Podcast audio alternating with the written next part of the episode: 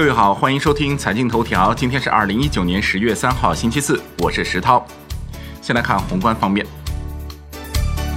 香港金管局正式换帅，由余伟文任总裁。其上任首要两大任务是维持香港金融稳定及巩固国际金融中心地位。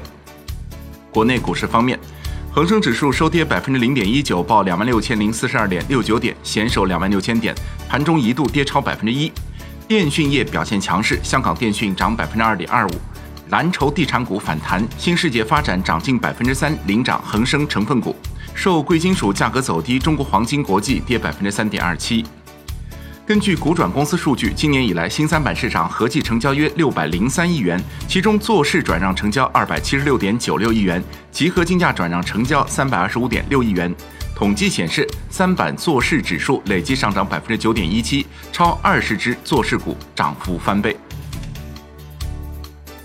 今年前三季度非科创板类企业的首发过会率为百分之八十一点二五，过会企业数量仅七十八家。不过，作为资本市场的改革试验田，科创板过会率高达百分之九十五。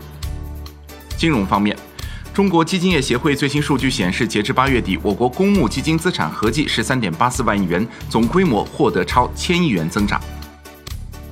产业方面，今年一至八月，河北省共推广新能源汽车三万零四百六十九辆，提前超额完成年度任务，其中六个城市超额完成任务，石家庄任务完成率超过百分之两百。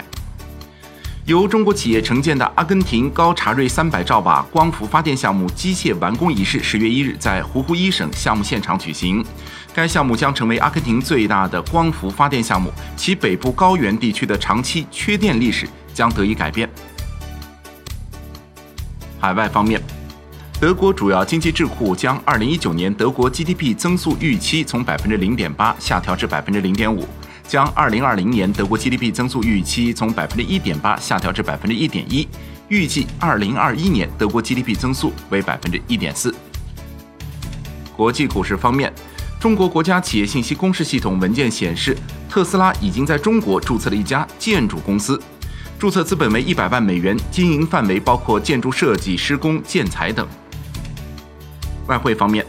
国际货币基金组织公布数据显示，今年二季度美元在全球外汇储备中的占比降至二零一三年底以来最低，已分配外汇储备中人民币占比升至百分之一点九七。好，以上节目内容由万德资讯制作播出，感谢您的收听，明天再会。